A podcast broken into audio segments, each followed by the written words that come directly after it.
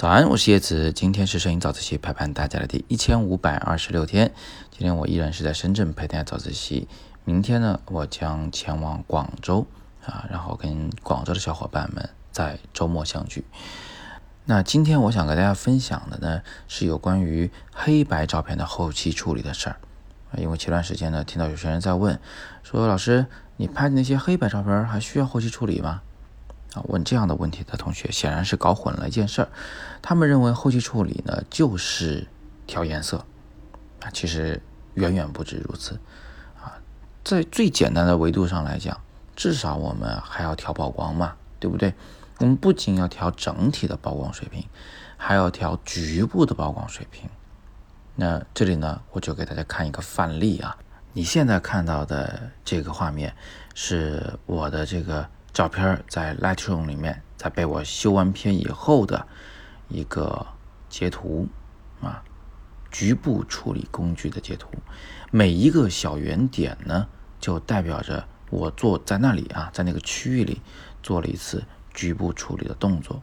而画面中的那些红色的区域啊，就是当前那个黑色的圆点的影响范围。仔细看一下就不难发现啊。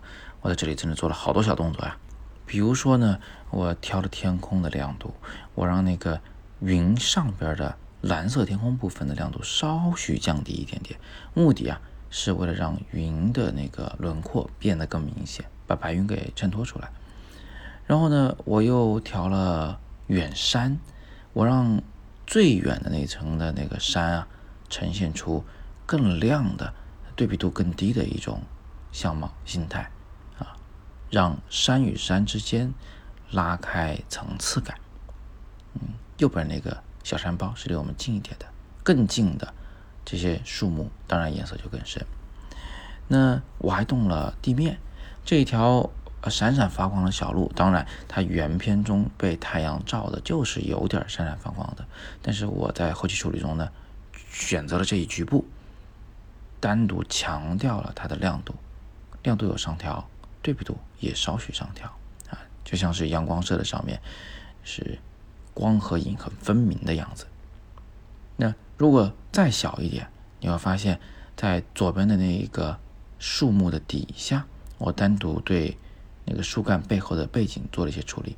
那些树干因为离我们近，它理所应当的应该是深色的，但是离我们远那些事物啊，我把它们呢稍许调亮了一点点。这样的话呢。这个树干的轮廓也被远处的浅色的背景衬托的更明显。更重要的是，它符合逻辑啊，因为在树丛下面通常呢都会有呃一些水汽啊什么的东西，在逆光的情况下，在呃距离够远的情况下，它应该是发灰发白的。最后再给大家看一个小点啊，就是在左下角那里其实有一块呃是被树缝间的阳光照亮的。草和石头那块呢，我也单独的做了一些提亮的处理。你看这里边的每一个点，都代表着我对一个局部进行了单独的处理。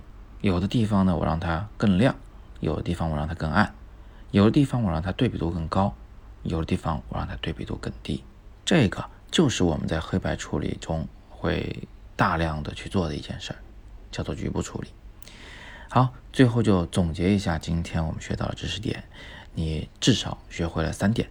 第一，我们常常给黑白照片做大量的有关光和影的效果的局部处理。第二，我们在局部处理的时候呢，会遵循自然的规律，越远的就越亮，对比度也越低。我们用这种方法来拉大事物之间的距离感，让层次变得更分明。第三，我们在做后期处理的时候，通常是在做扬长避短的事，也就是说，这个画面原本已经有某些优点了，我们去凸显它。我们很少会凭空的去捏造一个优点出来，所有的调整都是基于事实的。这也是我们在做后期处理时的一个基本逻辑。好吧，那今天我们就简单的先聊这么多。喜欢早自习的可以点亮再看。点赞或者是转发到朋友圈，把我们介绍给更多的摄影爱好者。如果你想连贯的听我们的摄影早自习节目，也可以在喜马拉雅搜索摄影早自习，欢迎关注。那今天是摄影早自习陪伴大家的第一千五百二十六天，我是叶子，每天早上六点半，微信公众号“摄影早自习”，不见不散。